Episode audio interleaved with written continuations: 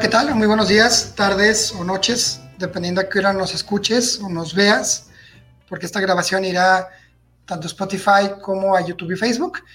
Es para mí un gusto enorme, realmente una, un placer y tener la oportunidad después de tantos, tanto tiempo y tantos años de platicar con un gran amigo, con un mentor, con una persona muy especial en mi vida, que es Carlos, Carlos de Cárcer, director de la Fundación Red Deporte y Cooperación, una fundación más de Madrid, española, enfocada en la parte del deporte para un mundo mejor, deporte social.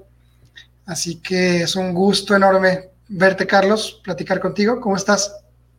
Muy bien, Alonso, muchas gracias. Para mí también es un placer eh, continuar viéndonos, continuar siendo amigos y estar aquí en contacto en esta trayectoria ya que es de más de 10 años y encantado de estar en tu programa. Son 10, son 10 años este año, son 10 años porque, bueno, para la gente que, que, que, apenas va a comenzar a ver este, este audio y que no conoce mucho de la historia, yo estuve en Red Deporte hace, en el 2012, 2000, van a ser 10 años el año que entra, en el 2012, para no equivocarnos, pero ha pasado mucho tiempo. Y seguir en contacto contigo y seguir platicando y seguir riéndonos de todo lo que nos pasó en su momento ha sido una, una maravilla. Lo mismo pienso, la verdad es que han sido muchas aventuras y, muchas cosas que hemos pasado y, nada, Alonso, eh, ya sabes que es totalmente recíproco el sentimiento. Buenísimo. Oye, eh, quiero comenzar esta, esta entrevista, esta plática, con la pregunta que me gusta hacer siempre es, ¿quién es Carlos? ¿Quién es Carlos de Cárcer? Si me puedes platicar un poco sobre, sobre ti, sobre el deporte, ahora sí que suéltate. Muchas gracias. Qué pregunta tan difícil. La verdad es que estas preguntas que son sencillas, mm, luego son difíciles de responder en realidad, ¿no?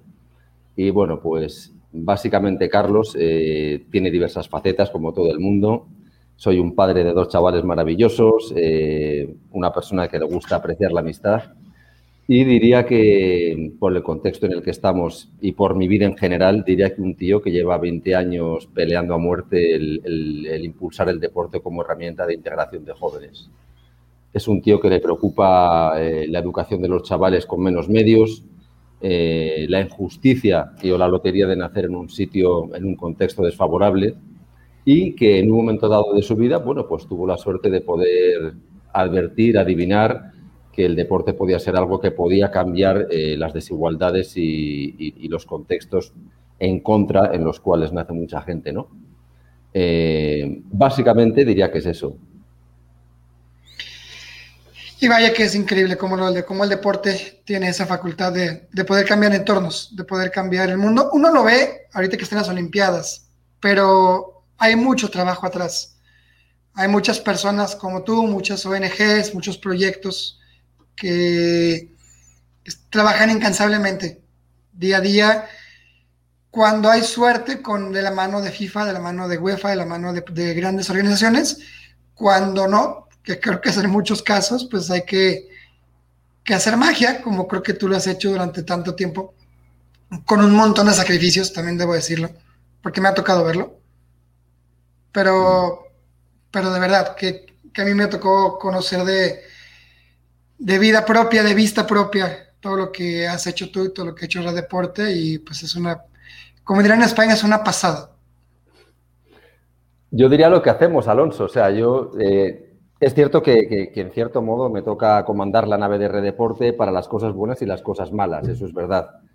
Pero lo que hemos hecho y, en ese sentido eh, tú eres parte de ello, mm, vamos, eh, absolutamente.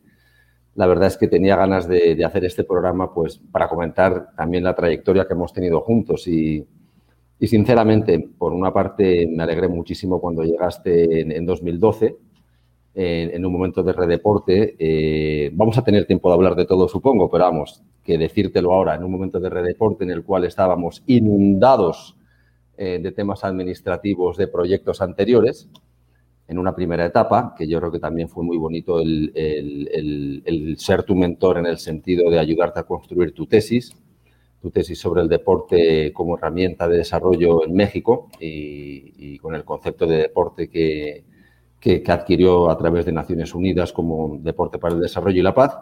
Y luego una segunda etapa, eh, Alonso, también con gente como tú y que lo has vivido trabajando como monitor y educador deportivo directamente en la cancha, ¿no? Años después. Entonces, mm, en fin, yo creo que es una cosa que hacemos entre muchos, de verdad. O sea, y en ese sentido es, me, siento muy, muy contento de haber eh, conocido a tanta gente y, bueno, entre ellos, por supuestísimo, estás tú, ¿no? La verdad es que ha sido una experiencia. Todavía me acuerdo en el 2012 cuando, cuando, antes, antes de irme, antes de irme a Madrid, cuando por un accidente de la vida, por cuestiones que de pronto se acomodan las cartas, doy con Red Deporte básicamente en Google, porque así fue. Porque un amigo me dice, oye, a ti te gusta el deporte, estás en la maestría, ¿por qué no buscas de pronto empatar ambos conceptos, deporte, cooperación internacional y, ves que sale. Porque yo en su momento estaba haciendo mi tesis de la parte de, educación. Entonces, en, en, algún momento digo, ¿por qué no? Me pongo a investigar, me pongo a teclear en Google deporte, cooperación internacional. Y el, creo que fue el segundo, la segunda liga que aparece, pues es de deporte. No sé si alguna vez te platiqué eso, pero fue así como, como sale. Eh, me meto, investigo un poco. Mi hermano me dice, cuidado, porque puede ser algo medio, medio, medio farsa, no, vete con mucha, con mucha cautela. Y yo, ok, pues voy a revisar. Te mando correo y creo que a los dos, tres días en la madrugada, bueno, por, por, las horas de, España y México, me respondes. Y yo dije, ok, ok, pues, y me dices, ¿por qué no? Bienvenido, haz el trámite y, lo que se puede hacer. Porque tengo ese correo guardado, nunca lo borré. Y bueno, se hace todo el, todo el trámite y unos meses después, en, abril, creo que fue como el 24 de abril, algo así, no me acuerdo bien las fechas, yo estaba aterrizando en, Madrid. Mm. Y bueno, ya después de ahí, me acuerdo llegar, llegar al, un lugar donde no conocía, porque fue Madrid, luego llegar a Alcobendas y bueno, ¿para dónde? Porque en ese, en ese momento suena muy lejos, pero en el 2012 todavía no estaba tan desarrollado todo lo de Google Maps, así tan, tan como ahora, un, un poco más complejo. Entonces, preguntando, preguntando, preguntando, pues llegué ahí a... Ay, se me fue el nombre, se me fue la calle, pero... nuestra, pues nuestra Señora del Pilar, número 4. Exactamente, llegué ahí y estabas tú y estaba parte del equipo. Y bueno, ya lo que llegó a la experiencia fue impresionante porque te conocí a ti, conocí a los chicos ecuatorianos, conocí a Makoto, conocí a, a, todo el equipo que estaba ahí de voluntarios, que es una parte muy importante de los voluntarios. Y bueno, todas las experiencias que en esa primera etapa vivimos en la oficina, creo que también entre un montón de documentos, facturas y procedimientos, pero pero valió mucho la pena para conocer de primera mano cómo es que hay que armar proyectos y cómo es que, funciona una, una ONG en su estructura. Claro, es que Alonso, me, alegro que saques esto a, colación porque, porque, bueno, habrá gente que pueda pensar a lo mejor que son cosas diferentes, ¿no? El tema de iniciar una ONG, montarla, si tiene ciertas aspiraciones, bueno, de trabajar vía proyectos, etcétera pero, pero en nuestro ámbito, en el deporte para el desarrollo, no hace falta eh, cosas muy complicadas para lanzarse a, trabajar como educador. Eh, porque básicamente, aquí también quiero decirte eh, mi, punto de vista, mi opinión, que el deporte para el desarrollo, todo lo que es esta cosa tan amplia, para mí se resume en, una palabra, es la esencial, que es educación. O sea, puede ser luego educación para mejorar la salud, la igualdad de género, prevención de consumo de drogas, de alcohol, y mil temas más. Es muy transversal.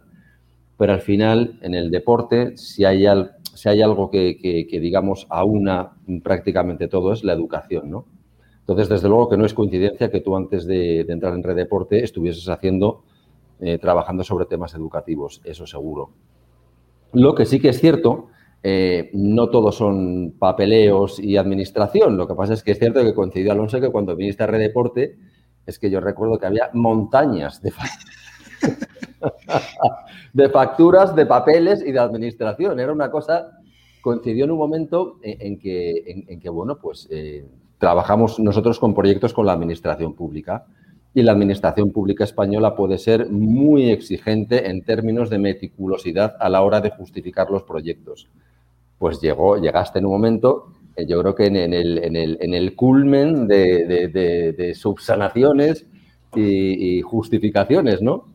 Y, bueno, eh, es una parte que yo creo que también, bueno, eh, que, algo aprendería, supongo, seguro que sí, y es una parte de, lo que es el trabajo de las ONGs, que es cierto que a veces puede ser muy, digamos, muy cargante en ese sentido. Pero por otra parte, cualquiera que diga, bueno, eh, esto del deporte para el desarrollo, deporte para un mundo mejor, no hace falta complicarse la vida de esa manera, es tener un balón, tener un grupo de chavales y querer, y querer ejercer una, cierta labor educativa. Luego hablaremos en, más en profundidad de cómo se puede trabajar eso, pero que puede ser desde lo muy complicado hasta lo más sencillo. Y yo diría a la gente que nos esté escuchando que sin duda la parte más bonita de, este ámbito es el voluntariado y las cosas hechas con sencillez. O sea, y, es que incluso una persona sola basta con un balón y unos chavales, ya estás dentro de lo que es el deporte para el desarrollo como educador.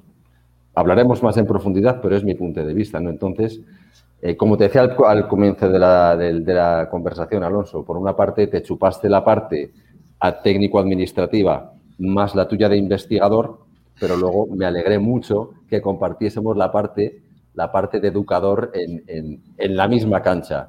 Y he de decir que te llevé al sitio más chungo posible. Yo me acuerdo muy bien que cuando, bueno, cuando llegamos a este sitio, que fue cinco años después, que fue, primero fue 2012, cuando me tocó la parte administrativa, cuando, que no sé si fue un poco también parte de la crisis española, un poco todavía hay las, los coletazos, los, había un montón de proyectos que creo que afortunadamente salieron. Ya en el 2017 me toca ir a trabajar en terreno, que era lo, lo, ah, digamos, lo realmente interesante, muy interesante. Sí, yo, porque qué montón de cosas pasaron en tres meses. De verdad, me acuerdo cuando me dices, si, si aquí funciona el proyecto, funciona en todo el mundo. Es cierto, es, digamos, te llevé a, no sé cómo decirte, eh, si fuese una guerra, pues sería el asalto a la playa de Omaha en la Segunda Guerra Mundial, el, día de, la, en fin, para, de la batalla de Normandía, no lo sé, te lleva a lo más complicado, pero es cierto que es donde, en fin, donde, es cierto que tenemos que estar, pero vamos, el contexto, ya te digo, eh, recordando, no sé si recuerdas que, por no haber, no había ni accesibilidad mediante transporte público a Cañada Real. O sea, teníamos que ir en un coche y que además, para más Henry, el coche funcionaba cuando quería. No sé si recuerdas. Es, eso creo que fue, creo que me dolió más la cabeza con el, con el coche que con los chavales. Pero para que la gente entre en contexto, si conocen Madrid, mm, pues una vez que pasas lo que es la Puerta del Sol, te sigues rumbo a la carretera hacia Valencia, pasas al Ganda del Rey y está un vertedero, un vertedero de basura, que es la Paloma, si no me equivoco. Eh, sí, el, a ver, sí, tiene como digamos diferentes módulos, pero sí, está al lado de la Paloma. Exactamente, es una comunidad gitano-marroquí, en la que conviven juntos, pero no, pero no revueltos, cada quien vive en su, en su área. Una comunidad que, eh, dentro de mi perspectiva, igual puedo estar equivocado si es así, corrígeme, tenían muchas dificultades por, porque la gente lo veía como algo muy negativo. Entonces, cuando nosotros llegamos a, a querer trabajar el proyecto deportivo, una cancha preciosa, ahí en el sector 6, ¿era? Sí. En el sector 6, ahí me acuerdo. De pronto llegas a una comunidad que sí, que tiene su mezquita, que tiene su tiendita, su restaurante, su tienda de verduras, pero junto a unas condiciones insalubres, tenemos que decirlo porque estaba a un lado de la basura, pero que era gente que quería vivir, que quería disfrutar, que quería salir adelante, que tenía sueños, aspiraciones cosas que luego no salían mucho en las noticias y la gente de otros lugares pues completamente desconoce. Pero de pronto eh, nos toca ir a mí como completo desconocido, toda la comunidad que estaba ahí, y sí, era llegar y nos recibían directamente con piedras. Y textualmente, anda hijo de puta, vete de aquí, hoy no queremos. Así. Era, era, era, el bola buenos días, ¿no? Es verdad, es verdad. Es verdad. Y la verdad, sí, no, no te lo voy a negar. Hubo días en los que dije, ¿qué estoy haciendo aquí? Y me imagino que también tú te lo preguntaste más de una vez. Pues sí, la verdad que sí. O sea, eh, digamos que, que Cañada a mí me ha dado grandes alegrías y grandes disgustos a partes iguales. De verdad, porque no son gente mala, eso, eso lo entendí estando ahí. No es gente mala, son gente, son gente con corazón, son gente con, con sueños, pero que por muchas razones, pues, lo ven truncado, por pocas, por pocas posibilidades de crecimiento, por de pronto cuestiones ahí de gobierno que no platicaremos tanto a fondo, por limitantes sociales, culturales, sociológicas, de muchas cosas, pero que tú llegaste, Carlos, con la idea, que el, con la idea de que el balón puede cambiar el mundo, porque eso es muy cierto. Por supuesto, y vamos, eh, y, espero eh, ir a la tumba con esa misma idea, ¿no? Digamos, no, digo inmediatamente, pero cuando tenga que llegar el momento, ¿no? Entonces, eh, es cierto que Redeporte llegó ahí de una forma. Primero empezamos en el año 2015, paso a paso, haciendo un campamento de verano, con juegos, con chavales, con fútbol y uno más. Lo que ocurre, sucedió un acontecimiento que dio un vuelco a todo, y es que a través de la fundación de la UEFA, y de la empresa FedEx nos ofreció la posibilidad de iniciar un programa en Europa que consistía en poner una cancha excelente de césped artificial donde determinásemos nosotros, donde eligiésemos. Decidimos que el sitio era Cañada Real y eso dio un vuelco a todo, porque es, en fin, es como si en un sitio donde falta de todo, pues de repente pones un banquete irresistible para todo el mundo. ¿Qué ocurre? Que la gente no respeta las reglas, ¿no? había, estaba en un sitio mm, resguardado, eh, en un sitio, en una propiedad privada, pero los chavales saltaban la valla, eh, se saltaban las normas para jugar en la cancha, entonces eh, eso digamos que comenzó alterando un poco todo, ¿no? En el sentido que es, tan, es, deslumbrante la cancha que es imposible que no, que no pasen cosas, ¿no?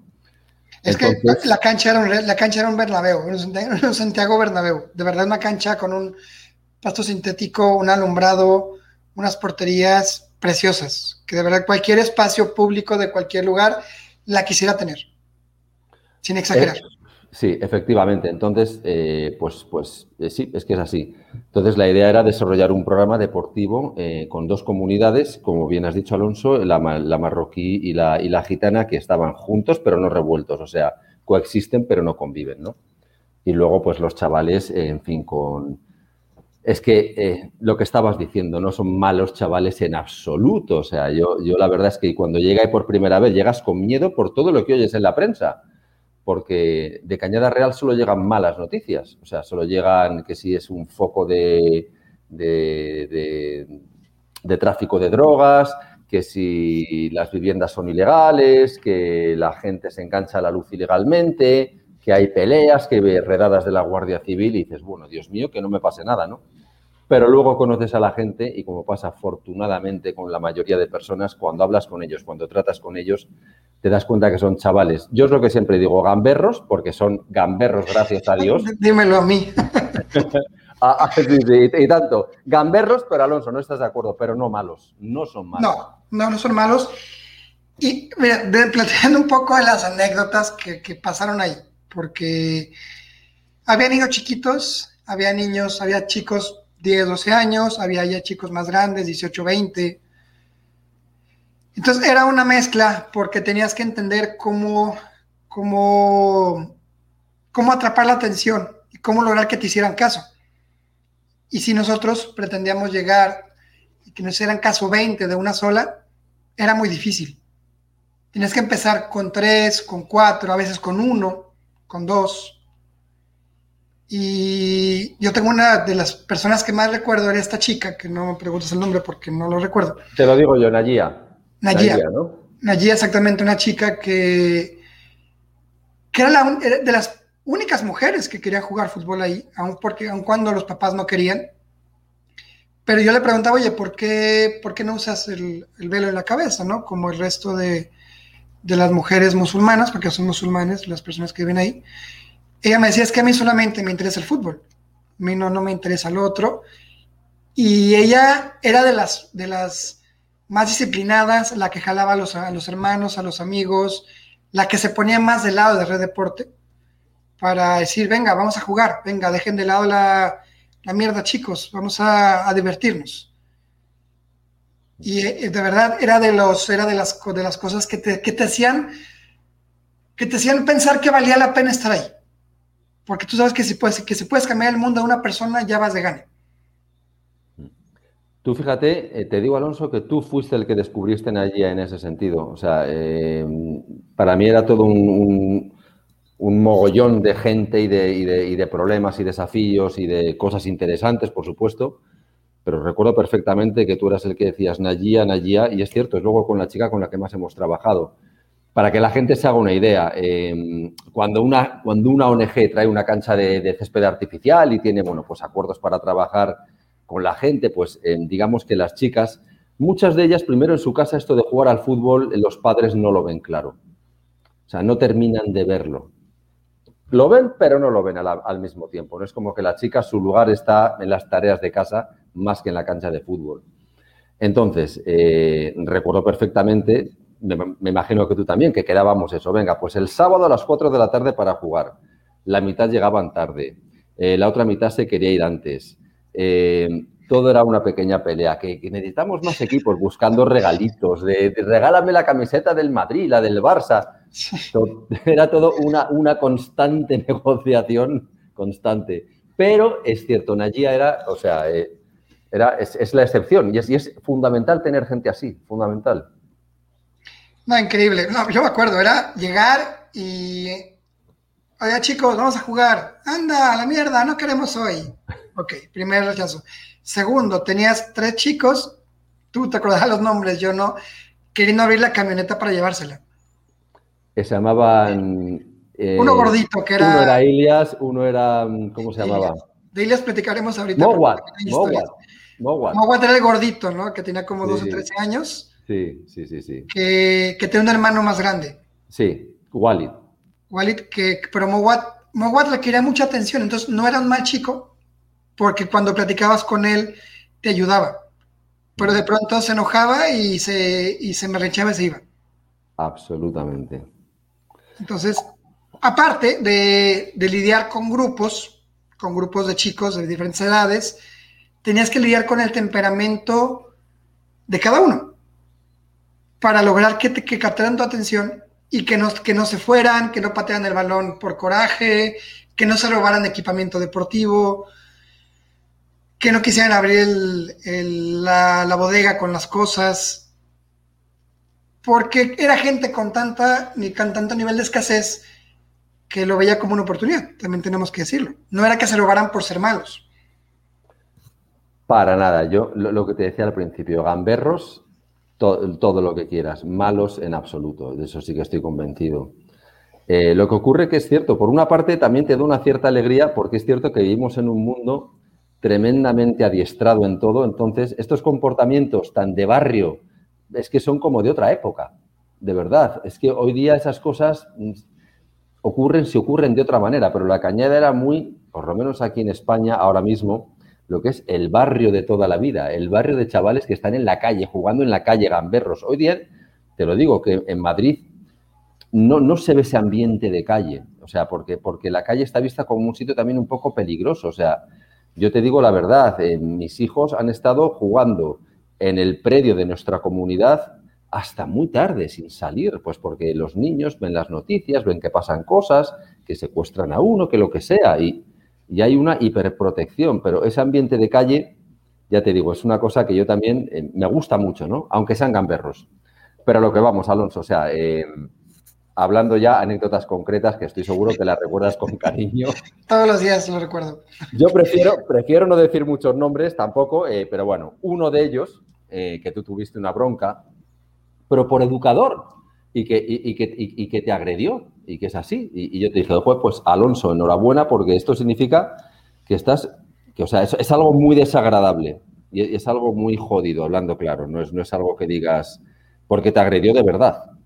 O sea, eh, fin, no fue tampoco una cosa eh, muy, no, fue grave, ¿no? Pero sí fue ofensivo. Pero mm, tú date cuenta, eh, y, esto por ir a entrenar con ellos al fútbol, por, por, una discusión, bueno, no lo recuerdo exactamente, tú, tú lo recordarás mejor. Pero claro, es que al final, digamos que como educador, absorbemos los problemas que estos chavales traen de casa. Lo que tenemos que, poner en perspectiva es que cuando llegas como educador, es que llegas como educador, como coach, como amigo, como maestro, como gerente de proyectos, como, como todo, ¿no? Y tienes que tener una paciencia demasiado alta porque el contexto también es muy difícil, particularmente en Cañada era un contexto muy complicado en el que, ya lo dijimos, querías entrenar, los chicos no querían, te hacían bromas, te quitaban los lentes, la gorra, ahorita platicaremos qué más quitaban, pero es otra anécdota.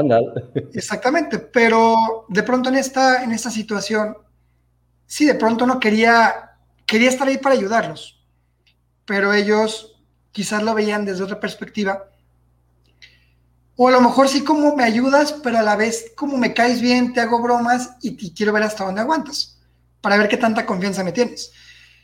Me acuerdo que en ese momento, después de muchos días, de mucho momento, este chico me hace algo y yo instintivamente, sin, sin, sin, sin lastimar ni nada, le digo, cálmate, ¿no?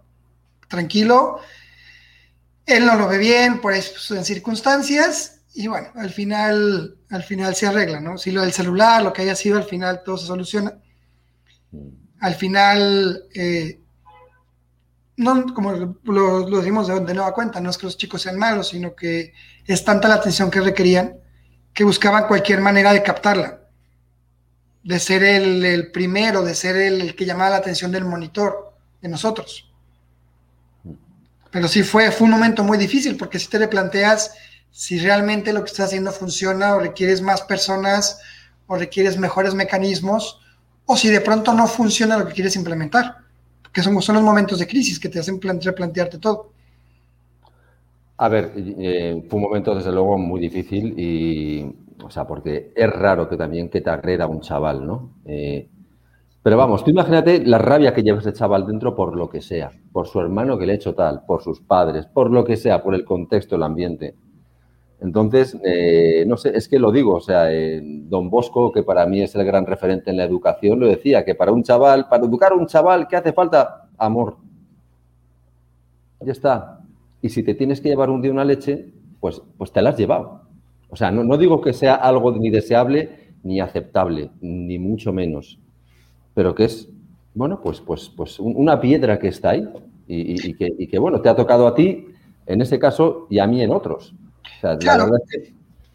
Yo me acuerdo mucho también de cuando eh, me roban, entre comillas, el, el pants y la sudadera y la chamarra, que es el chándal, como le llaman en España, que de pronto yo llego a comer a los kebabs ahí mismo, que estaban muy buenos, por cierto, checo en la mochila y no hay nada. Entonces dices, híjole, ¿ahora qué pasó? Como que ya dices, ¿ahora qué, no? Pero bueno, me voy en ese momento, me regreso, voy contigo a, a verte, platicamos de la situación, me dices, bueno, mañana temprano vamos. ¿Cuál es la sorpresa? Que cuando vamos llegando a la comunidad, viene un grupo de, chavos, un grupo de muchachos, y hasta adelante viene uno con, la ropa puesta. No lo, has, contado bien, Alonso, no lo has contado bien, no lo has contado bien. Esta, esta me vas a dejar contarla a mí. Platícala, platícala. Te robaron el chándal yo creo que te lo quitaron eso del coche, eso no, no, me acuerdo bien. Un chándal precioso de México, Adidas, nuevo, maravilloso, ¿no? Lo típico que no quieres perder. O sea, una cosa es perder una camiseta que está ya medio rota y otra un chándal buenísimo. Entonces, eh, me lo dijiste, fuimos al día siguiente y dijimos, vamos a donde están jugando ahora el domingo por la tarde y esperamos, vamos a hablar con ellos. Estuvimos hablando, esperando. No, no, no hemos ido. Eh, chicos, ha desaparecido el chandal de Alonso y estaba en el coche. Es imposible que desaparezca por sí solo. No, no, no, no, no hemos ido.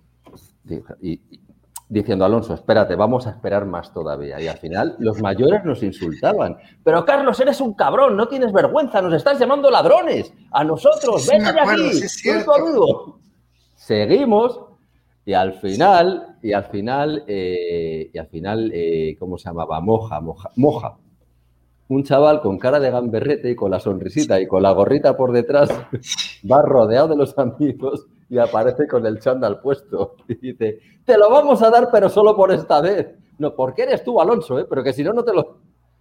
En fin, te están llamando de todo, te están diciendo que eres un desgraciado por llamarles ladrones y al final, ¿qué pasó? Que nos dio el chándal, que nos meamos de risa todos, que a mí me, que nos robaron el coche a Redeporte en ese momento, se fueron a, a, dar una vuelta para celebrarlo y volvieron. Eso es lo que pasó. Es que al final, parte también de lo que llegué a entender es que es una estrella floja en el cual te retan, te retan a, ver hasta dónde aguantas, a ver hasta dónde eres capaz de, de eso, de que, de que, quiero decir, de quererlos, ¿sí? De quererlos. Por supuesto. De, de pertenecer a esa comunidad, porque si yo llegué así como también tú llegaste siendo completamente un extranjero. Yo creo que dice, no, el mexicano, el mexicano, que se vaya el mexicano. Y cualquiera que iba era mexicano, porque también fue un chico colombiano, ¿te acuerdas? Y era mexicano. Y fue alguien más y era mexicano. Pero, pero es una, una sensación de, te voy a, te voy a putear, tal cual es la palabra, te voy a joder, pero no quiero que te vayas. Y por más que, me, que, te, que esté jodiendo, no quiero que te vayas. Quiero, por, por acá te pego, pero por acá te agarro del brazo para que no, para que no huyas. Y eso me pasó. Ahí fue donde lo acabé de entender. Te acordarás otra anécdota, lo de las Coca-Colas, sin hacer el sponsor, que te digo, ah, Carlos, voy a llevarles unas latas de refrescos a los chicos después de entrenamiento. Voy al Mercadona y compro, que fueron 12, 15 latitas, no lo sé bueno, ahí hacemos lo que se puede en el entrenamiento con algunos chicos, trabajamos con ellos y al final de la sesión les digo, bueno chicos, les tengo una sorpresa. Les saco las Coca-Colas y cuando yo menos lo pienso, tenía a 50 chicos adelante de mí pidiéndome una lata de refresco. Es que yo me quedé y dije, es que no tengo más. Y los chicos movían la camioneta y querían abrirla y querían ver si había más. Porque es tan poco lo que les dan, como las barras de chocolate, es tan poco lo que les dan que cuando les dan, quieren todo. Entonces, me acuerdo muy bien que había un chico que tenía como tres años, que me da como más alto que yo, como un 80 más o menos, que era de los más disciplinados, que él me dice, Alonso. Ibrahim. Ibrahim, sí, creo que Ibrahim quédate atrás de mí, métete esta reja, que era la reja de la casa de la, de la fundación que estaba ahí, y me dice, no salgas hasta que yo te diga. y, y, él, que habrá sido una hora, quizás poco más, me, me estuvo protegiendo porque, porque realmente los chicos no entendían que no hubiera para todos. Porque nada más llevas 10, si somos 50, si somos 100. Y por supuesto ahí los papás y los demás nadie se iba a meter, era, queremos. Y ahí, ahí dije, ok, ya hay un sentido de, de, no sé si decirle cariño o un sentido de, de algo que dicen, te, quiero proteger, porque me, me, podría valer y te echo a los leones y hazte bolas como puedas. Es que son los leones, efectivamente. Y no, y ahí dijo, ok, esa fue una, luego cuando la camioneta alguna vez se descompuso, sí, ellos la arreglaron, ellos le pusieron, le pusieron batería.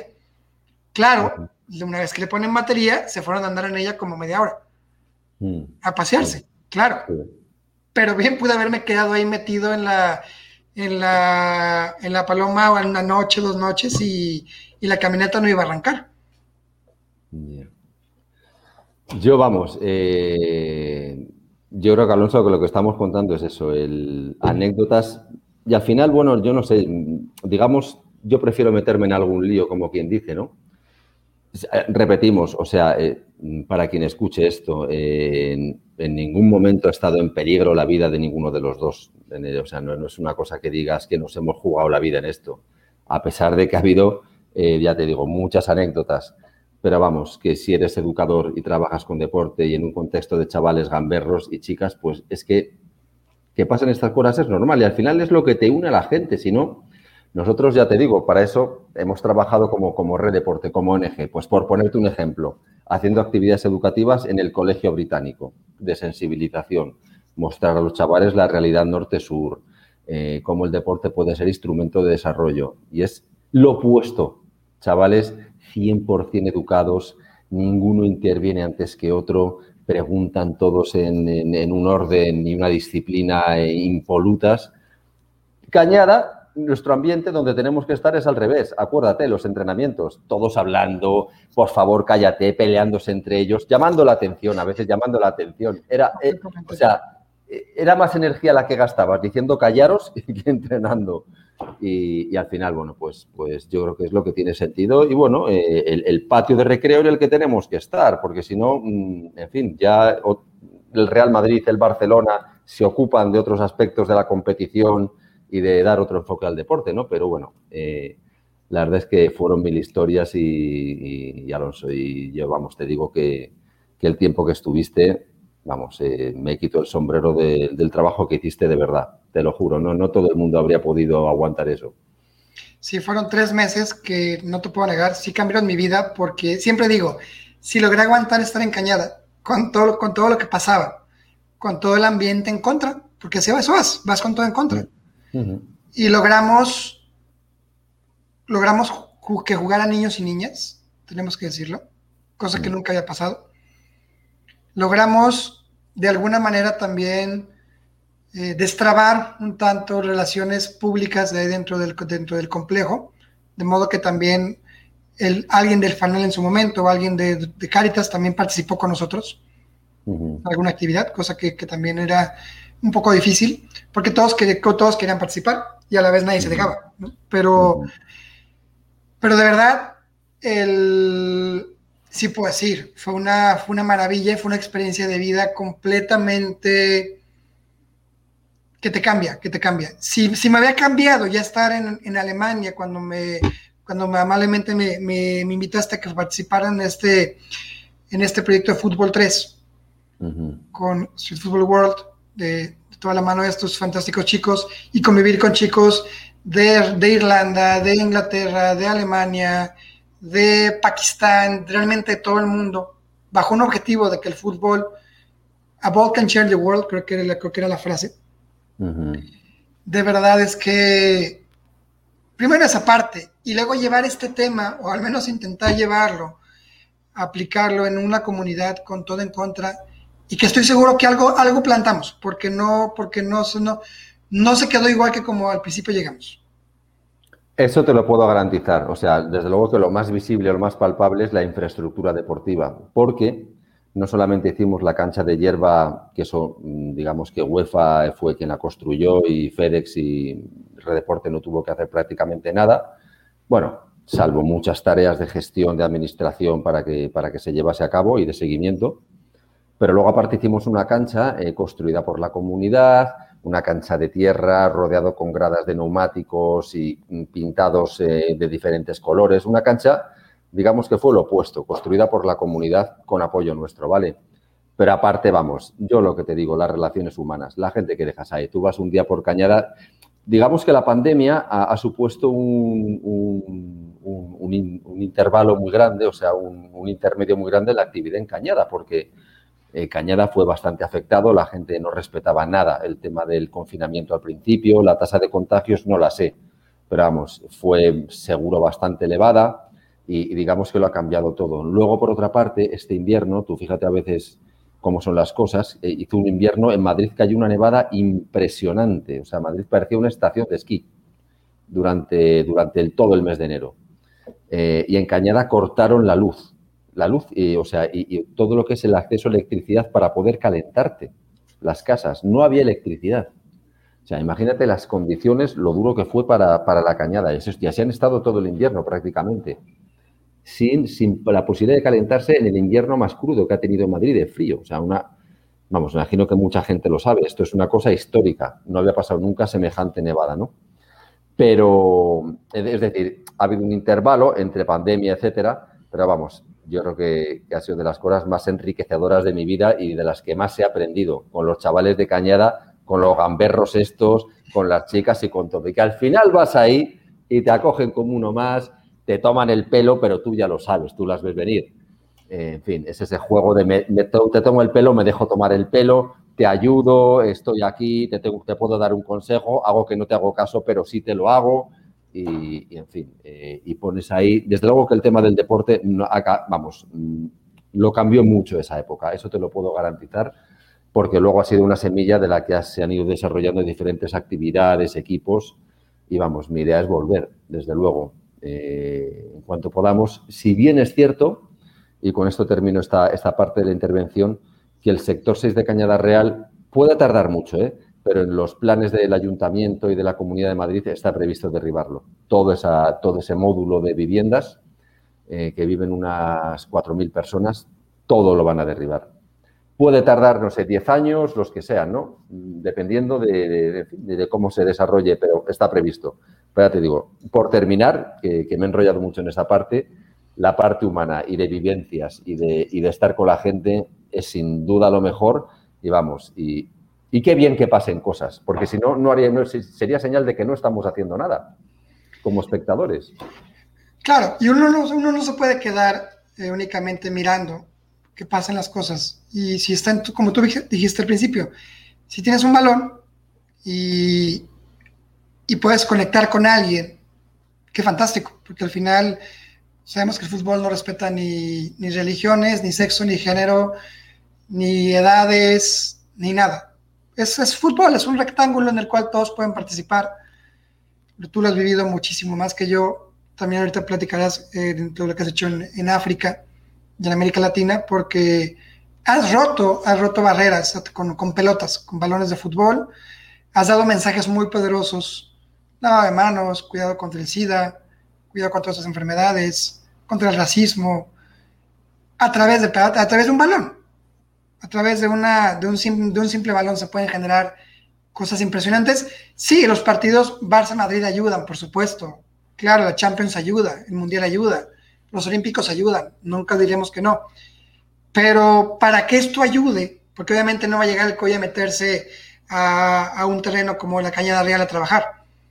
Hay mucha gente, mucha gente que, trabaja, gente como tú, gente como Red Deporte, que trabaja, sí, con el apoyo a veces de estos, de estos grandes organismos, pero que en el día a día, en el día a día ahí está, sin, sin perder la fe y a veces encomendándose a Dios un poco más de lo normal para que, para que los chicos aprendan y tomen la oportunidad de una vida mejor. Es que, es que fíjate, o sea, eh, es que Alonso, o sea, eh, este programa de, que habla de fútbol, de, lo, de lo que nos une, ¿no? Yo lo tengo muy claro, o sea, el, lenguaje universal o el lenguaje común, el universal no es ni el inglés, ni el chino, ni el español, es el fútbol. Esa es la, herramienta que si la manejas, vayas donde vayas, vas a poder estar, comunicarte con la gente, hacer amigos, eh, sin duda. O sea, el, inglés, pues vale, te permite comunicarte, pedir una cosa o manifestar algo, pero el lenguaje universal es el fútbol. Te sientas frente a una persona, de sea de donde sea, y al final hay algo en común, que si el Barça, que si el Madrid, que si el equipo del, que si el Mundial, Mm, por supuesto, en el terreno de juego, jugando, de una forma u otra, te permite comunicarte con, alguien sí o sí, ¿no? De acuerdo que hay gente que no, es así en todo el mundo, para absolutamente todos los habitantes del planeta, pero en general sí. Y yo creo que es que esta es, la, es lo que tenemos que aprovechar, es que es, es, el vínculo que nos une, el, poder de atracción de este deporte. Es que es, ah, digamos que para mí esto tiene como, tres patas, mm, filosóficamente hablando. Y en una, un par de ellas vienen de Nelson Mandela, que hay una frase que está muy utilizada en, el mundo del deporte para el desarrollo, que Mandela dijo, el deporte tiene el poder de inspirar al mundo, el poder unir a los pueblos como ninguna otra cosa, algo así. El poder tiene el poder, el, fútbol y el deporte tienen el poder de inspirar. Yo en, Red Deporte creo que en general el deporte, el fútbol, digamos que es el, lo copa casi todo, o sea, tiene, tiene una fuerza tremenda, ¿no? Entonces, a veces equiparo fútbol y deporte. Por una parte, el poder de inspirar. Por otra parte, la educación, que es el arma más poderosa que tiene este mundo, sin duda. Y el fútbol, que es lo que más atrae a los chavales. Es que, es que esas tres cosas juntas, digamos que son dinamita para cambiar la sociedad. ¿Qué hace falta? Horas, paciencia, entrenamiento em, y ya digo, una parte muy importante en este sector, en el, deporte para el desarrollo, en el fútbol para el desarrollo y la paz, eh, es la parte de hablar con los chavales. No es solo jugar. Si quieres dar un paso más allá, a hablar con ellos, de los problemas de la comunidad, con ellos, de su familia, de su ambiente. Si uno va mal en el colegio, hablar, cómo nos manejamos como grupo. De eso se trata. Jugar escuchar, hablar. Es una parte que es educar, ¿no? Eh, y es una, parte esencial en esto, ¿no? Y no hace, falta, no hace falta ser un gran técnico, hombre, si te manejas ciertos conceptos de fútbol o del deporte que sea, mejor. Pero al final es eh, ganas, las ganas de crear un cierto ambiente, ¿no? Y también hay que ser muy honestos. No se trata de que vas una vez a un lugar, a una comunidad y ya el fútbol cambió. Tampoco es así. Es, también es, es constancia, es, es ir, es ir una, dos, tres, diez, quince, veinte veces. Y es, y es dejar huella. Y no me refiero de la persona, sino del proyecto, sino de un de algo, de un entorno que produzca, de una semilla que, que produzca frutos. Si, por ejemplo, en el caso de Nadilla, volviendo al tema de Cañada, sabemos que ella seguramente su vida va a cambiar a través de, por, por lo que vivió, por la confianza que se le ha dado, quizás como monitora social, quizás como, como que ella sabe que es capaz de jugar aunque le dicen que no. Efectivamente, o sea, digamos que no lo cambia absolutamente todo, pero sí una parte, y una parte fundamental, ¿no? Entonces, ya por lo pronto nos cambió a nosotros, que nos, a mí por lo menos eh, era como, como el faro que decía, joder, qué bien que está Inayía y que, y que en fin, eh, una, persona en la que apoyarte, una de las chicas del grupo entre todas, dices, procurar que ese sea el espejo en el que nos miremos todos, una persona responsable, una persona que responde, madura, Nayera, eh, la chica que jugaba siempre al fútbol con nosotros y que estaba, llegaba siempre a la hora, que escuchaba cuando tenía que escuchar, que llamaba la atención a las otras de la manera que podía cuando había que llamársela. Entonces, eh, esas, personas son fundamentales dentro de los grupos sociales con los que trabajamos. El, tener esos referentes es importantísimo, ya te digo, las personas que tratar de localizarlos y cuidarlos y promocionarlos, ¿no? como, el caso de Nayia. Claro, y no perder contacto. No, desconozco si sigues en contacto con ella todavía, pero, pero también se convierten en personas que ellos agradecen que uno de este lado, sin que suene tan, no, no, quiero sonar mal, platiques con ella. Oye, ¿cómo estás? ¿Cómo vas? ¿Cómo va tu vida? ¿Qué tal el deporte? ¿Cómo va el fútbol? ¿Cómo va la escuela? Para que no pierdan la motivación y no digan, ah, no, deporte vino ahorita y se fue. Mira, te digo una cosa, o sea, lo que ha cambiado el mundo, yo empecé en esto hace 25 años, ¿vale? 24 para ser más exactos. Entonces, no sabes lo que ha cambiado todo en, la forma de relacionarse Alonso en, en, este mundo. Yo cuando empecé en un proyecto en Zambia con niñas de la calle, jugando al fútbol o rezando actividades de fútbol todos los días, más que jugando con ellas que eran muy pequeñas, pero yo ¿Era, ¿era Girls on the Run? Eh, City of Hope se llamaba. Ya, ya, ya. City de la Esperanza, ¿no? Pero en, aquel momento la comunicación era por carta. Yo mandaba una carta a la misión por Navidades, ¿qué tal estáis todos? La escribías, la mandabas, tardaba dos meses en llegar y a ti te llegaba otra carta de quien sea, todo era por escrito. Ahora, con el WhatsApp, o sea, no te puedes imaginar cómo han cambiado las relaciones. Yo estoy en contacto con las niñas de Zambia, las que cuando fui en el 97 tenían siete años. Estoy en contacto con ellas. Y, con esto, a la pregunta que dices, estás en contacto con Allía, claro que estoy en contacto, y con su hermano, y con su familia, no te digo que hable todos los días porque no, pero, o sea, es una de las cosas que hoy la tecnología, el estar en contacto, lo puedes estar sin ningún problema, que, por supuesto lo suyo es ir, verla, pasar, hacer actividades, pero que el contacto ya vamos, mm, por supuesto, claro que sí. gracias, gracias a lo que es pues la tecnología de Internet. Entonces, lo que ha cambiado, la forma de relacionarte con los grupos de chavales, e, es otra historia. Claro, claro, obviamente tiene pros, tiene contras, pero si sabemos aprovechar los canales y no perder el contacto humano, porque también es muy sencillo que por tanto mensaje de WhatsApp, de Facebook, se te haga fácil, no voy porque, porque, porque sé que está bien, pero el estar ahí, el ir a la comunidad, el que vean que la, que la persona se da tiempo para ir a saludar, para ir a platicar, ir a, echarte una cáscara, como decimos, decimos aquí en México. Eh, platicar, pasar el tiempo con la familia. Esto es seguro que Nadilla y su, su familia van a crecer de manera diferente y mejor que si Red Deporte no hubiera llegado a esa comunidad. Y, y Nadilla seguramente va a despertar en más personas de la comunidad el sentimiento de decir yo también quiero ser como ella, yo también quiero crecer. Porque, porque no, no únicamente es ella y, es un caso aislado. Obviamente es, una, es un factor, es, factorial, ¿no? la gente va, va, va, a ver ejemplos Y seguramente Mogwat y seguramente los demás chicos, Ibrahim y todos, algo se quedaron. Estoy seguro que no únicamente fue con la Coca-Cola y el, y el balón que nos regresaron. Te lo garantizo, te lo garantizo. Hay mucho más allá de eso.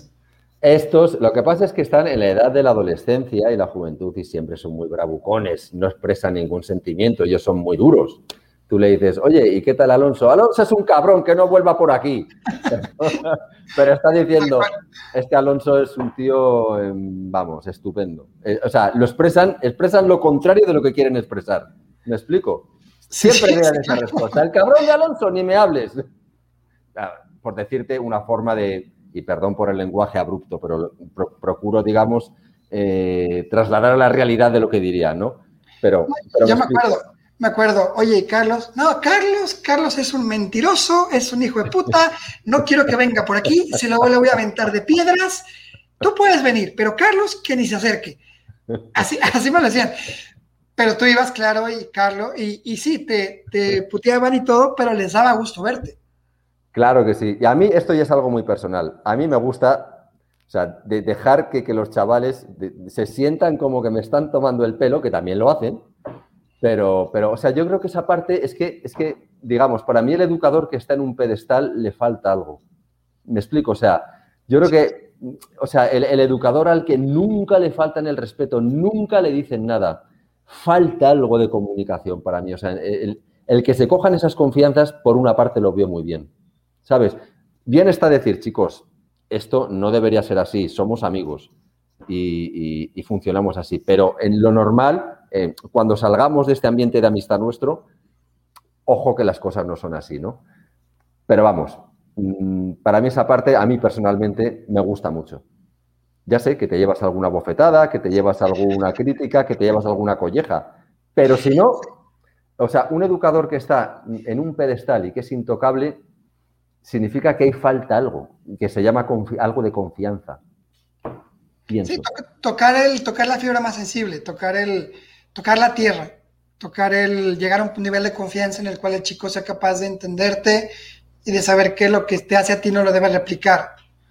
Y, luego, sí, perdón, Alonso, eh, perdona que te he interrumpido, sigue. Sí, no, sigue, sigue, sigue, sigue, adelante. Y retomando lo que decías de Nayia, de, los casos, eh, es que pasa como con todo. Hay chavales que son pues, más ejemplares, más maduros, más responsables, igual de buenos que los que son más golfos y más gamberros, lo mismo. Todo depende muchísimo del ambiente de casa, del ambiente más próximo, ¿no? O sea, también hay, se nace con un carácter o con otro, pero de eso depende mucho, ¿no? Pero al final, gente como Nayia, ¿qué pasa? Esto es, eh, digamos, que sociológicamente está estudiado. Los chavales de quien más aprende no es ni de ti ni de mí, Alonso. Eh, nosotros, digamos, estamos a otro nivel. ¿no? De quien más aprende es de los que son de su edad. Sí. Esos son de los que más aprenden. Se llama la educación entre iguales. Para los que perciben como un poquito mejor que ellos, un poquito más líderes, un poquito más maduros. Y, de su ambiente, de ahí es de donde aprenden. Por lo tanto, el tener mm, a, a esos chavales, a esas chicas que, digamos, son como un faro para el resto, eh, es algo que multiplica eh, los Alonsos y los Carlos por, por, mucho más exponencialmente. ¿Me explico? Sí, sí, eh, claro. Es, factorial, es, el, ellos van a imitar modelos de lo que los chicos de este lado siguen. Y a lo mejor uno, y en un tiempo otro, y luego otro, y el hermano, y poco a poco un Mogwat, un Ilias, un etcétera, van a ir tomando algunos, algunos roles de, digamos, similares a los que la chica toma, porque también quiere ser partícipes de la comunidad. Claro, es que Alonso, por ejemplo, el caso de tu chándal, el que, el que tú y yo viviésemos ese momento para ellos, que fue, fue espectacular. Tengo la foto grabada, o sea, tengo todo grabado, vamos, a la perfección. Pero, digamos, el que tú y yo le digamos, em, eh, moja, no debe robar el chándal, esto no debe ser así, porque nos has tenido tal, no sé cuántos, esperando toda la tarde, bueno, y, esto no se hace. Mucho mejor es si algún otro, alguno de los otros chavales le dice, tío, tú eres imbécil, esto no lo vuelvas a hacer. ¿Has visto lo que les has hecho? Ahí es donde está el, mayor factor de cambio, ¿sabes? Entonces, el trabajar a los chavales, mm, que ellos mismos ejerzan como educadores, es donde está un potencial enorme en nuestro, en nuestro campo del deporte para el desarrollo del deporte para la educación. Claro. Creo que podemos estar platicando de Cañada historias, porque historias sobran. De verdad, más tú que has estado ahí, eh, con los proyectos, con los monitores, con los voluntarios. Pero también me gustaría que platicaras un poquito, a lo mejor ya, ya se nos acabó el tiempo, pero sobre lo que también llevas a cabo en África, que no es poca cosa, porque también irte a meter a Camerún, a Zambia, a otros países, donde también hay mucha escasez de muchas cosas y donde sabemos que el fútbol también es una, herramienta muy, muy, muy poderosa. Sadio Mané salió de ahí, de pronto hay los que salieron de Costa de Marfil, los que salieron de, de otros de, de Camerún, que comenzaron ahí, que comenzaron ahí en proyectos que tú llevas a que tú, como los que tú haces. Pues nada, te, contaré, no hay mucho tiempo y, procuraré no alargarme mucho, pero bueno, eh, no sé si recuerdas una frase que te dije que Cañada es 100.000 veces más difícil trabajar en Cañada que en África. eso ya te lo dije. En el, que se podía en Cañada, podía en todos lados. Bueno, eh, eso te lo digo, o sea, es, otra historia, ¿no? Eh, entonces, me, encanta que, que, empieces con el caso de Sadio Mané porque es un jugador que a mí lanza un mensaje muy interesante, ¿no? Que, que en, que la idea no es llegar a jugar en la Premier para comprarte 10 cochazos, ¿no? sino seguir siendo quien eres y, si puedes ayudar a alguien de tu comunidad y tu entorno, pues mucho mejor, ¿no? Y es un, es un tipo que me gusta mucho, la verdad. Entonces, el trabajo que hacemos, pues en el, en el caso de, África subsahariana, eh, del África eh, subsahariana, lo que fundamentalmente hacemos es trabajar con el respecto a la salud, pues digamos que la salud es un limitante tremendo y, qué decirte, todo lo que es VH, SIDA, malaria, salud, higiene básica, trabajarlo en la comunidad. Al final, ¿qué hacemos? Crear un ambiente para, lo mismo que en, procuraré ya no, no, sacar más ejemplos de Cañada, pero lo mismo que en Cañada, digamos que se trabaja el respeto, la convivencia, las reglas de juego, etcétera, ahí es trabajar los temas relacionados mucho con salud. Entonces, por una parte, eh, la metodología con la que trabajamos es juntar a los chavales, trabajar mucho en los colegios y se comienza a través de juegos basados sobre todo en fútbol, primero transmitiendo conocimiento. Eh, ¿Cómo se hace? O sea, metodológicamente, ¿cómo es? Hay un espacio para el juego, hay juegos con técnicas basadas en fútbol que utilizan metáforas relacionadas con salud. Por ejemplo, el balón es el virus del VIH y si te toca, estás contagiado, pero tus compañeros tienen que tratar de evitar que te toque el balón son un factor protector. Pues ponerte un preservativo o la abstinencia o ser fiel a tu pareja son metáforas, juegos basados en fútbol. Y luego hablar. Entonces, por una parte, se trata de, transmitir el conocimiento necesario, eh, las causas de transmisión del VIH, de prevención, etcétera. Y luego, eh, al ser una enfermedad, muchas de ellas tan, tan ligadas al comportamiento, pues tratar de cambiar los hábitos, la reflexión, trabajar con los chavales, con los grupos, que tengan un sentido de pertenencia a ese equipo. Si somos un equipo, lo lógico es que todos estemos protegidos. Es equiparable al COVID. Es decir, yo procuro no infectarme para no infectarte a ti, porque luego la cadena de transmisión es, infinita, ¿no? Entonces, yo me protejo, yo soy responsable y protejo a mi grupo, pero tú también tienes que serlo. Trabajar con esos conceptos, creando espacios en torno al fútbol, que es y el deporte, que es, que es lo que, lo que lo que atrae a los jóvenes y lo que hablen el lenguaje de ellos y lo que, por lo que naturalmente se sienten atraídos. Entonces, en África es salud sobre todo, básicamente. Luego también el tema de, igualdad hombre-mujer. digamos que hay también en, África subsahariana, pues ríete de lo que es la desigualdad en Europa, lo que hablan, ¿no? Pues hay, en fin, eh, hay muchas injusticias en ese sentido.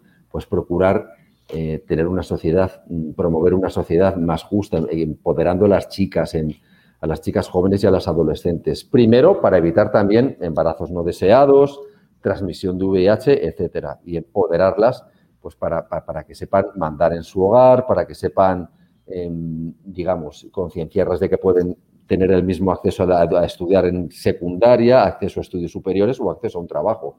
Empoderar, concienciar, también lo hacemos, ¿no? Trabajamos en ello. Y, bueno, en África sobre todo eh, temas relacionados con salud. Y luego en América Latina eh, hemos tenido un periodo muy, muy largo de, inacción en América Latina, de, no trabajar.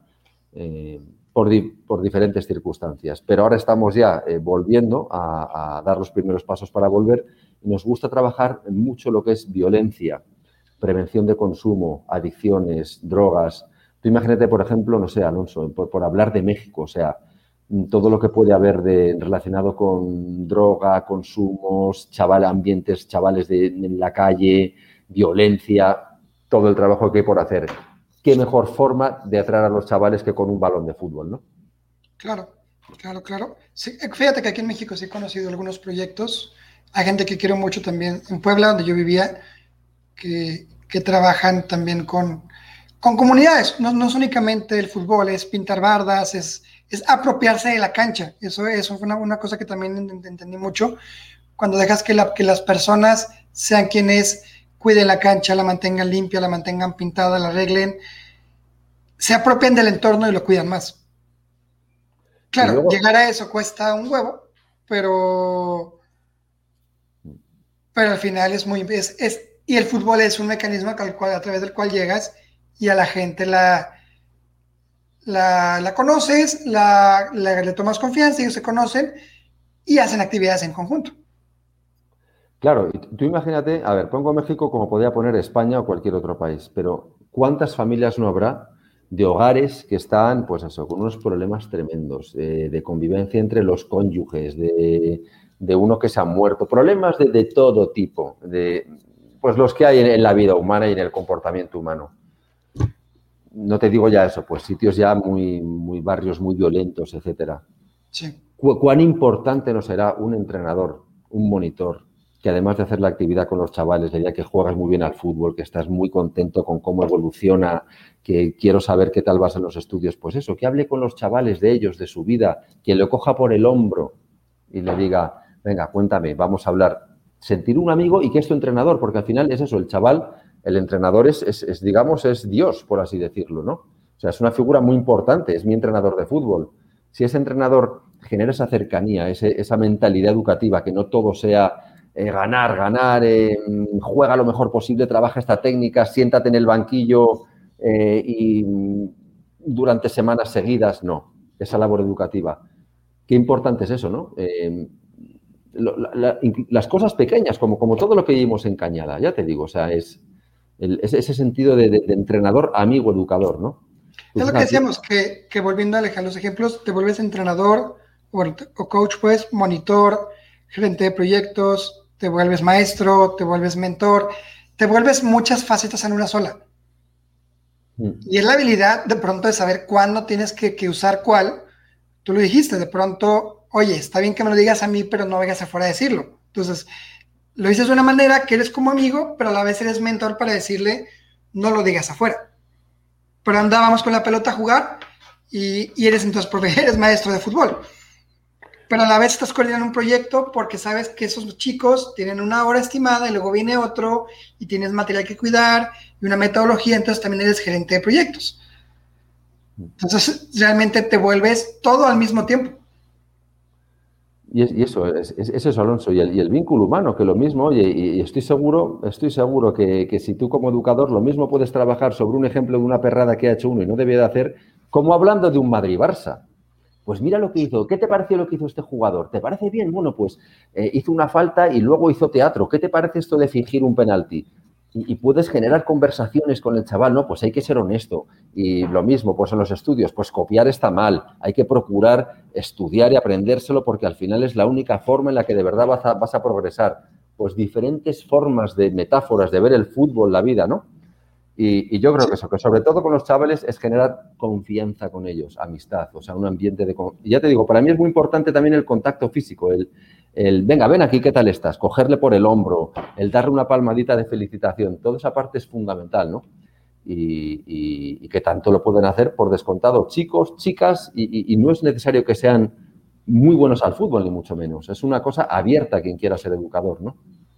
Claro, claro, no tienes que ser una persona con una maestría o con un curso, ni tampoco tienes que irte cañada. Vamos, quien quiera ir creo que puede ir, pero tampoco tienes que irte cañada porque sabemos que en cualquier lugar hay entornos en los cuales puedes aventar un balón y si alguien te lo responde y, generas comunidad o generas empatía o generas algo, Paz de gane. A mí, me encanta cuando hay videos que veo en, YouTube o en Facebook que hay chicos que van en la calle y aventan un balón y un desconocido lo patea y juegan y, y, no, y son personas que ni saben quiénes son ni se conocen, pero ya se genera una empatía y se genera una, una conexión a través de un balón.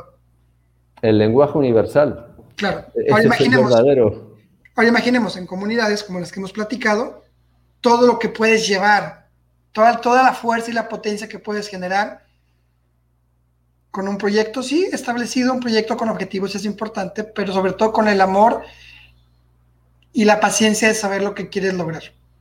Y no esperar grandes resultados. Fíjate que una cosa bien importante que eh, me tocó cuando estaba en Madrid, que nos tocó ir a este evento del Fútbol Summit. ¿Te acordarás? Hubo una conferencia que dio de creo que fue, no sé si fue Milson, uno que estaba en el Barcelona, que tiene su fundación. Sí, me suena. Creo que sí era él.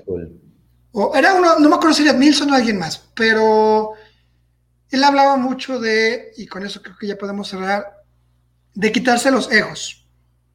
De mucho decía, bueno, es que yo, Alonso, quiero poner mi propia fundación y, quiero hacerla y, conseguir dinero y llegar a lo más lejos. Y él decía, bueno, está bien, pero no eres tú. Es, es la gente con la que quieres conectar. Tienes un proyecto bonito, no tienes que generar tu gran, tu gran organización con los fondos de FIFA y los fondos del fútbol mundial se, puede, está bien, pero si tú llegas con alguien más, con Red Deporte, con otras fundaciones, y quieres colaborar con ellos, presentas un proyecto, o con amigos, y vas y lo haces. Y, es, eso es. Entonces, es, no, es, no es lo que tú quieres lograr para que digan, en palabras mexicanas, qué chingón es Alonso, qué chingón que hizo eso con el fútbol. Va mucho más allá de eso. Es el entorno que tú, que tú vas a generar en las personas. Y si no hay fotografías, y si no hay videos, y si no hay evidencias, no pasa nada, porque lo importante viene siendo lo que estás generando a un cierto plazo o la diversión momentánea que estás generando en personas que a lo mejor no la tenían por entornos tan complicados en los que viven. Y ya es ganancia. Eso es lo mejor que te llevas. Estoy completamente de acuerdo. Lo mejor, ni, ni la foto, ni, ni, nada de nada. esos momentos que no suele haber nunca ni cámaras delante ni nada. O sea, la relación con las personas. Y yo le puedo decir, eh, ahora sí que eh, mi mundo en el fútbol para el desarrollo comenzó en Red Deporte en el 2012. Fue una experiencia realmente increíble. Él está en la oficina, ¿te acuerdas cuando hicimos esa comida internacional? Que estos chicos, eh, oye, y, ¿qué me dice el chico de Ecuador? Yo, yo hice molletes, me acuerdo, ¿no? Oye, y esas son pizzitas, ¿no? ¿Qué pasa si en México les decimos pizzitas? Yo lo volteé y le dije, no quieres saber. ok, no, con broma, ¿no? Pero, pero me acuerdo que alguien llevó cuscús, y alguien llevó pizzas, y llevamos molletes, porque es también parte de vivir en un entorno global. Mm. Es parte de colaborar en un entorno internacional, un entorno con personas que sin importar la la nacionalidad o sin importar el acento o el color de piel o el género, lo que sea, como lo dije antes, convivíamos, convivimos, tuvimos ratos increíbles.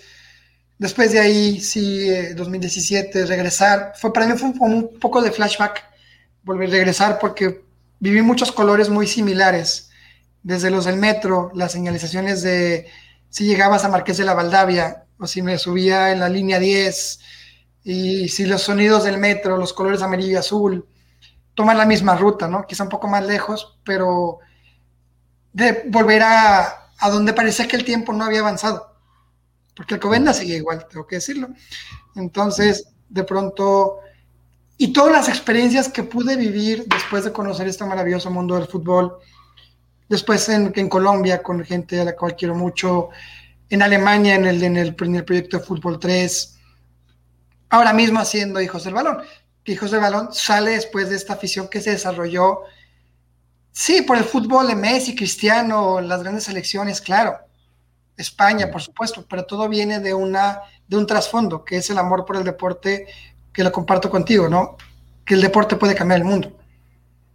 Desde luego. No, no, compartimos el mismo equipo, porque tú eres el Madrid y yo soy el Barcelona, pero ya son, ya son cosas diferentes y nunca nos pondremos de acuerdo y qué bueno. Ah, ah, ah, ahí tenemos otro tema de discusión.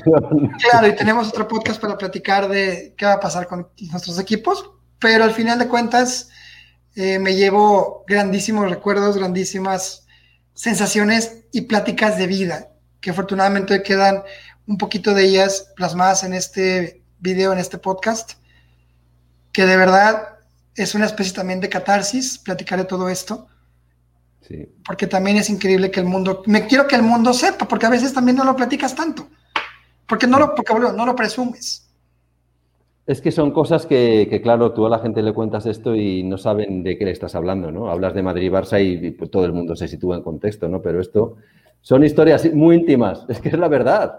Es que, Alonso, son cosas que, que, no sé, yo, hablarlas como las hemos hablado en público, esta es la primera vez que yo también lo comparto en público te lo digo completamente en serio. Y, lo como tú, es que lo, he estado reviviendo todo. Y, es, que creo que está un poco como humanizar, un poco humanizar y poner en primer plano las experiencias. Que no las platicamos, que estás todo el tiempo ocupado en proyecto, proyecto, ver qué más haces, pero a veces también hace falta como decir, oye, ¿qué se ha logrado, no? ¿Cómo estará, cómo estará Mowat? ¿Cómo estará Ilias? ¿Cómo estará los demás chicos? ¿Cómo estará Nadilla?